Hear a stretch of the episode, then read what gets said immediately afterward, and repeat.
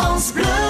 France Bleu Pays Basque. Oui, Libra, elle va démarrer normalement en 2020, donc ça a été euh, présenté à la presse. Et donc ça y est, Facebook se lance dans le monde des crypto-monnaies. Alors les crypto-monnaies, qu'est-ce que c'est? On va dire que c'est des monnaies numériques. Elles ne sont pas contrôlées par une banque ou par un pays, mais la plupart du temps, elle est contrôlée par les propres utilisateurs de la crypto-monnaie avec ce qu'on appelle la blockchain. Alors la blockchain, c'est vrai que c'est quelque chose qui peut paraître un petit peu, un petit peu compliqué.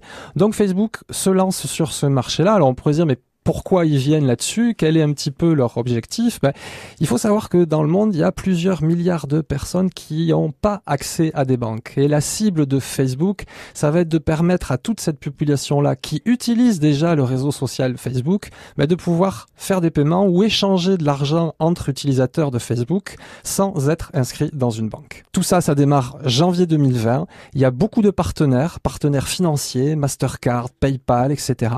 Il y a même des fournisseurs d'accès Iliad, la maison mère euh, du fournisseur d'accès euh, Free, fait partie de ce lancement. Facebook est précurseur, mais c'est vrai qu'il y a beaucoup d'organismes qui sont avec lui. Il y a une association qui a été créée pour gérer euh, tout ça. Je vous invite surtout à nous écouter jeudi matin pour expliquer dans le détail le fonctionnement des crypto-monnaies et de cette fameuse blockchain.